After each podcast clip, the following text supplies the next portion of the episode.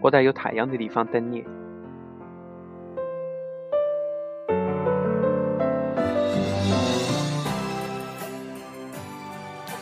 学长，你来哪点儿哟？十分钟，你快点给我死过来！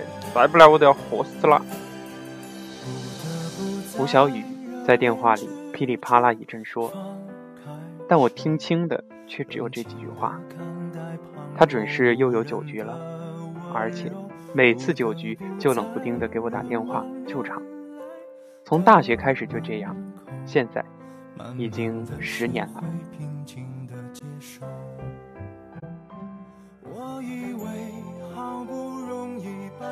吴小雨，大学时学汉语言文学专业，曾说毕业了去当老师，投身教育行业。我学艺术设计，在一个名不见经传的学校逃学数次，侥幸毕业后出来做广告装修的行业。但是我毕业后没有做广告行业，吴小雨也没有当人民教师。我其实也不是吴小雨的学长。她也不是我的小师妹，准确的说，我们是在参加一个社团的时候认识的。那时候刚进学校，学校学长忽悠参加社团。我们出现在纳新的地方的时候，已经没有什么可选了，只有一个学习部，还有人值班。我正犹豫要不要参加，吴小雨扔过一张表格，说：“天才进了学习部搞学习。”我去，这回答着实让我惊呆了。后来，在他的忽悠下，也填了表格。经过几轮面试，我和吴小雨都进了好搞学习的学习部。吴小雨进学习部是不搞学习的，在这一点上，咱俩简直志同道合。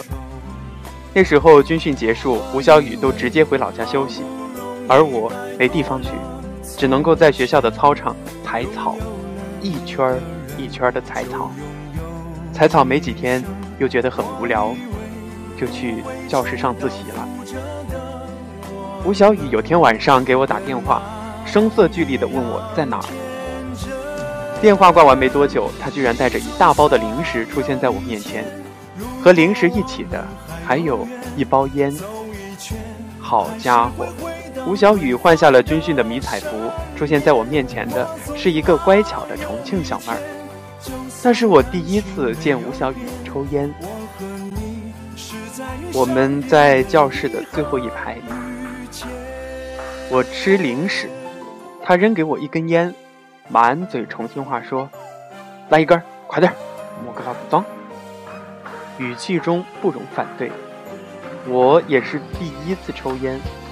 刚抽到就呛到了，他一口烟喷过来，说：“爸哟，莫告诉是第一次抽烟。”我回答是，他哈哈大笑。后来我们换到学校的楼顶上抽烟，那晚的天空微凉，我们在天台上聊了很多。他说他的高中以及大学四年的打算，而我对未来一片茫然。他一再的要求我说。必须说打算，忽悠他就行。我才说那毕业后就留在重庆吧。他听完哈哈大笑的。零食吃完了，他又喊了一个女同学去买了几瓶啤酒上来。宿舍楼要熄灯睡觉时，我们才离开。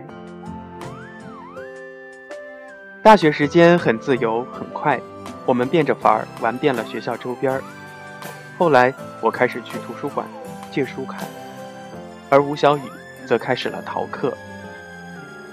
那时候他的课经常在我隔壁教室，吴小雨给我打电话，让我去带他点名答到。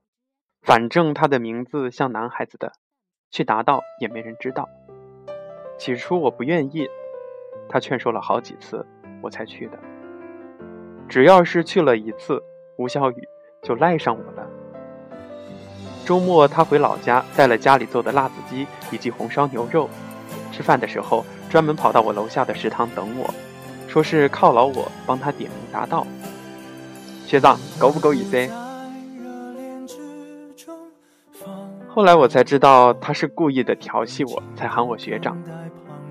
我说你这点吃的就想贿赂我，他一把把辣子鸡端开，说：“死都死不死拉倒。”说完又递给我，看着我笑。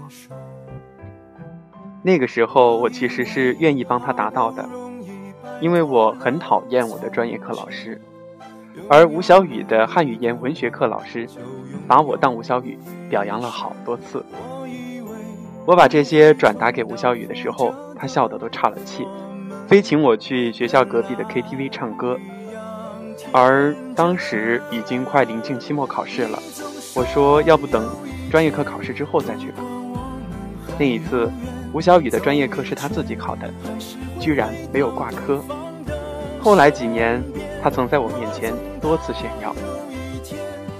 考完之后，我们真的去了学校隔壁的 KTV 唱歌。吴小雨喝得烂醉的时候，拉着我和他一起唱。可惜不是你。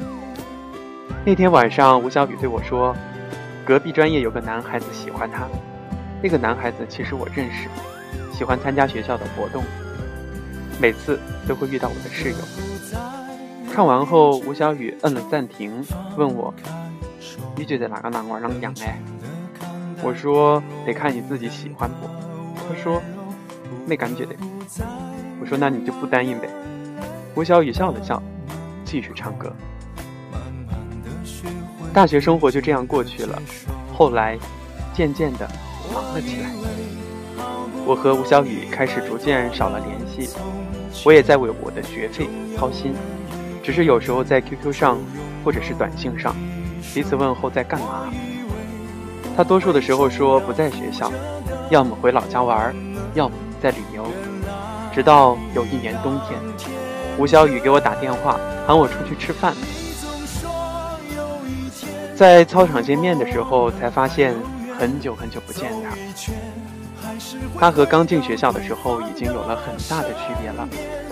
面前的吴小雨身材高挑，一身火红色的呢子大衣，披肩长发，斜刘海，提着一个 LV 包包，靠坐在操场边的青石栏杆上，只是他满面愁容的。我们吃了学校门口的那家干锅店。吴小雨结完账之后，我们又开始在操场踩草，一圈儿一圈儿的踩草。吴小雨跟我说：“我喜欢上一个男娃儿，喜欢上一个男孩子怎么会不高兴呢？但是我觉得他脾气不是很好啊。我去，脾气再不好，比你的还不好。”我这一回答完，吴小雨一脚踢过来，一个 LV 包包飞向我。他假装生气说：“儿子脾气哪里不好嘛？”说完又有些失落了。后来我们在国旗下面坐了许久，吴小雨掏出一包烟，一根接着一根的抽，抽到后来，他居然哭了，而我在一旁沉默不言。学长，陪我喝酒。学长，学长你个头！我本来想这样回他，但是我却说好。心想，老子的酒量就是被吴小雨一次又一次这样喝起来的。吴小雨的这次恋爱才开始没多久就夭折了。他说，连手都没牵过，妈的就分手了。和他的恋爱一起夭折的，还有我的初恋。我喜欢上了一个矮一级的师妹，吴小雨见过，但每次见到后都会开女孩子的玩笑，说防火防盗防师兄，以至于有一天师妹和我闹别扭，忽然不理我了。也就是说，我被师妹甩了。那天傍晚，我给吴小雨打电话，问他在哪里，他说在广安。问我找他有啥事儿，我说怎么在广安呢？他说回去疗伤。他叫我有事儿直说，说自己在打麻将疗伤。我说被甩了。吴小雨大吼一声：“等一会儿，等老子接完电话再出牌。”我靠，哪个敢不理我的学长欧巴？你等到起，老子马上回学校。吴小雨啪挂了电话。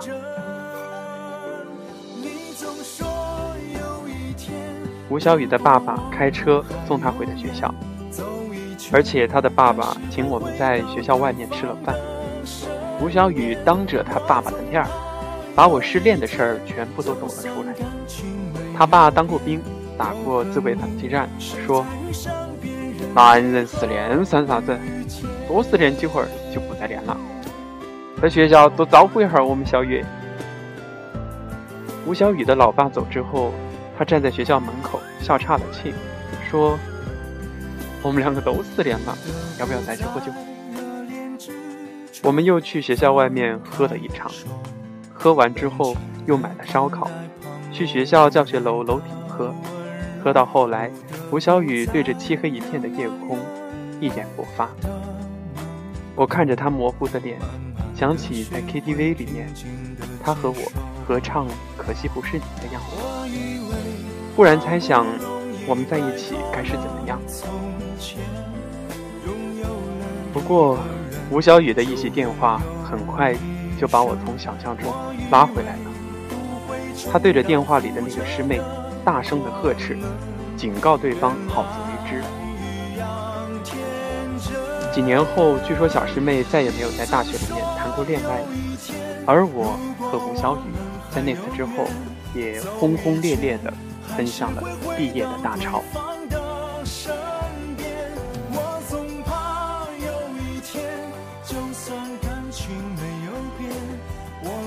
毕业后，吴小雨先实习，结束后去上班。他遵照他爸爸的愿望，进了主城的一家学校当辅导员儿。我那个时候面临着回老家还是留下，在纠结之中。毕业离校的那次，我本想找吴小雨吃顿饭，大学都是他请我吃饭，我从来没有请他吃过，想在毕业的时候请他吃顿饭，然后。听听他的意见，但是他很忙，让我去他上班的地方找他。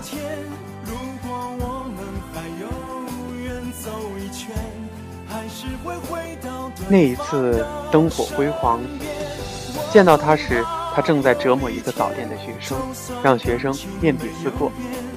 我到了，他扔下学生，带着我去学校外面吃了烤鱼。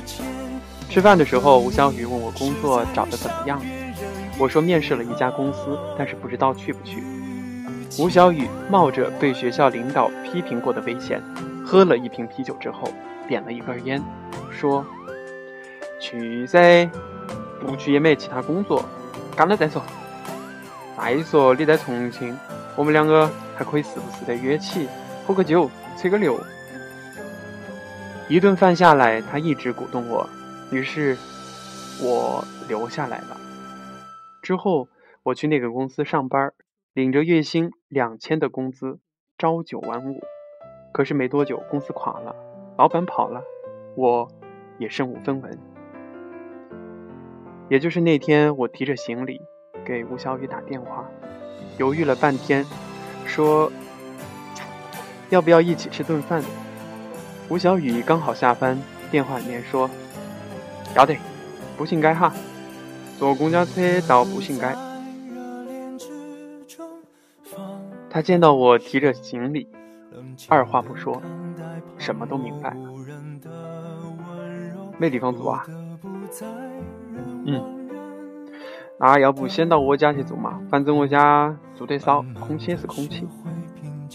说完，吴小雨把家里的钥匙掏出来，给了我一把。英雄正在末路。我也就答应了。我在小雨的家里住了一个多月，他没有收我的房租，而且经常时不时下班过来和我吃饭。那是毕业之后，我觉得过得最浪漫的日子，在一个陌生的大城市，一个大学四年的同学死党，能一起穿过汹涌的人潮，华灯初升的时候，对坐着吃顿饭，喝点啤酒。追忆一下彼此的大学生活，真好。没多久，我换了工作，也开始有了一部分工资。搬离吴小雨的家的时候，他又请我在楼下吃了一顿饭。吴小雨说：“这顿饭之后，咱们都好好生活。”说完，一杯酒一饮而尽。几年之后，我才知道，那时候吴小雨其实过得并不快乐。他直爽的男孩子性格，在一个学校里是很容易、很容易招来同事的嫉妒的。所以没多久，吴小雨从学校辞职了。更让我没有想到的是，那个时候吴小雨正和男朋友在闹矛盾。吴小雨的男朋友和我一样，有些大男子主义，而吴小雨也比较男孩子气。两种性格的人在一起，自然会闹矛盾。两个都是刺猬，在一起越近，就越容易伤到对方。那时候，吴小雨晚上喝得晕晕乎乎的，给我打电话，问我在干什么。说到后面，我就知道他不开心。他从来都这样，有心事儿也不直接说，绕来绕去绕半天。有一天我正在出差，吴小雨又打电话，问我晚上回不回重庆，回去的话一起喝啤酒。我说可以。晚上喝酒，吴小雨半天不说话，后来问我说：“嗯，你说我是不是性格真的不大好啊？”我看着他迷糊的眼神，不知道该怎么回答他。怎么说？任何争吵都不该是一方面的问题。遇到对的人，所有的缺点都会变成优点。他又跟我说想好好生活。吴小雨决定开始戒烟、戒酒。我以为这是一件很难的事儿，但是等我再次见到吴小雨的时候。他的确没有抽烟，说话也不像以前一样大吼大叫的，更不会叫我喝酒了。看来他真的决定好好生活。再次见到吴小雨的时候，他在步行街晒太阳、喝咖啡。吴小雨老远就招呼我坐下，这已经是几年后的事情了，而我已经换了新的工作。也开始了自己新的恋情，正式决定就在重庆安家了。吴小雨听我说了我的事情之后，忽然笑着说：“不错啊，好久把你的媳妇儿带过来噻，给我看一下。”他一张嘴，我仿佛看到了当年大学时候的他。我说：“还是算了吧，带出来准备你拆散了。”吴小雨顿了一下说。你不能够说还好，你说了我肯定不会放过你。我们说到后来才发现，大学毕业几年后，彼此的变化都很大。吴小雨又换了工作，她考上了事业单位，和男朋友有时候还是会吵架，但多数的时候是男朋友过来哄她。冷静下来的小雨越来越像一个小孩子。小女孩吴小雨说：“现在她每周会花好几个小时学插花、学茶艺，甚至阅读一些古籍。毕竟大学时候学的是汉语言文学，很多以前不明白的事，慢慢的也就明白了。很多以前讨厌的人，也逐渐发现身上有他的优点和闪光点。”也许这就是静下来生活吧。面对如此安静的吴小雨，我竟然有些不适应。我开始找一些当年我们的话题来说，这大概是很多毕业多年后同学再次相遇都会这样说的。圈子大了，交集就少了，能说的也许就只有回忆当初的那些年，一起经历的那些简单的快乐吧。临近下班，吴小雨掏出了一张请柬，递给我，邀请我参加他的婚礼。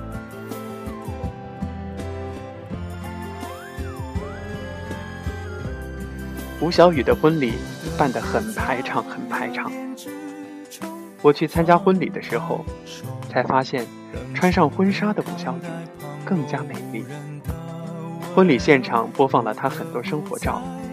每一张照片上，她都一脸笑容。老同学他只邀请了我一个。他换了一套衣服后，和爱人给我敬酒的时候，我本想着说点啥，却发现无从说起，不知道怎么开口。在酒杯抬起的时候，他和我在学校教学楼顶喝酒、吹牛、聊天的情形瞬间而至。他笑靥如花，似乎不是当初的他。而当杯子里的液体全部喝进喉咙里，吴小雨还是吴小雨。四号，喝好好，今天老子不陪你哦。下午打麻将，晚上也打。吴小雨说完，去邻桌敬酒。还是吴小雨，还是他。每次说话都必说老子。我笑了笑。今天你是主角，悠着点儿。却发现，连这样的话也显得多余。下午我没有留下来打麻将，晚上也没有留下。晚上从朋友圈看到他发的照片其中的我一脸的不自然。婚后没多久，吴小雨去了西藏。其实我正在国外休假。吴小雨微信上问我，他有朋友来重庆，问我有时间一起吃顿饭，大家认识一下。之后他又说都是兄弟伙，一起长大的。我说在国外，也没有参加。他倒有些失落，发来一张西藏的充满阳光的照片，然后说：“我在有阳光的地方等你。”说完，发来一个表情。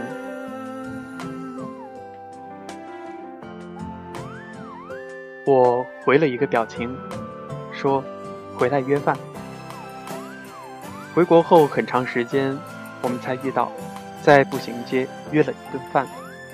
吃饭的时候，吴小雨。说他和他爱人的情况，我知道，他和他的爱人还在磨合期。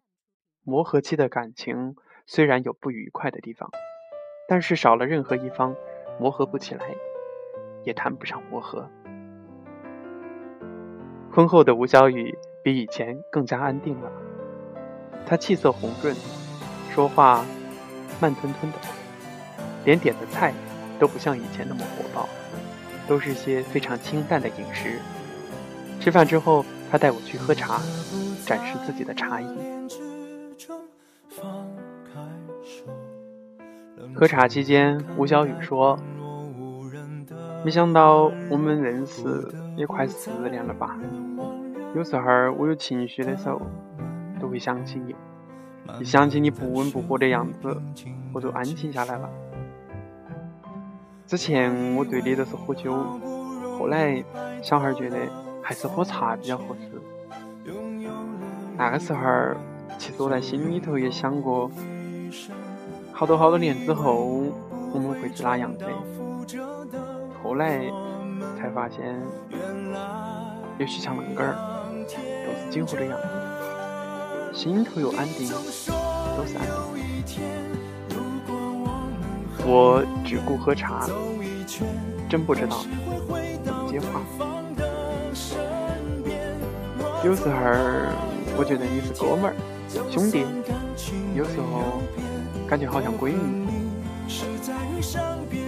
嗯，我当你是哥们儿的时候，我就觉得当闺蜜会比当哥们儿更好，起码我看到你是我自己最怀念的时候。嗯，是这样吧？每个闺蜜身上都有一个自己的模样。步行街人烟稀少时，我们离开茶楼。吴小雨开车送我回家。路过滨江路时，他把车停下来。隔江灯火耀如花。吴小雨抬起头，双手扶在青石栏杆上。当时的样子像极了十年前在学校楼顶上的他，我忽然想对他说十年前没有说出口的话，但是话到嘴边，他忽然转身看着我。这让我把到嘴边的那句话又忘记了。吴小雨对我说，都去，等我好哥们。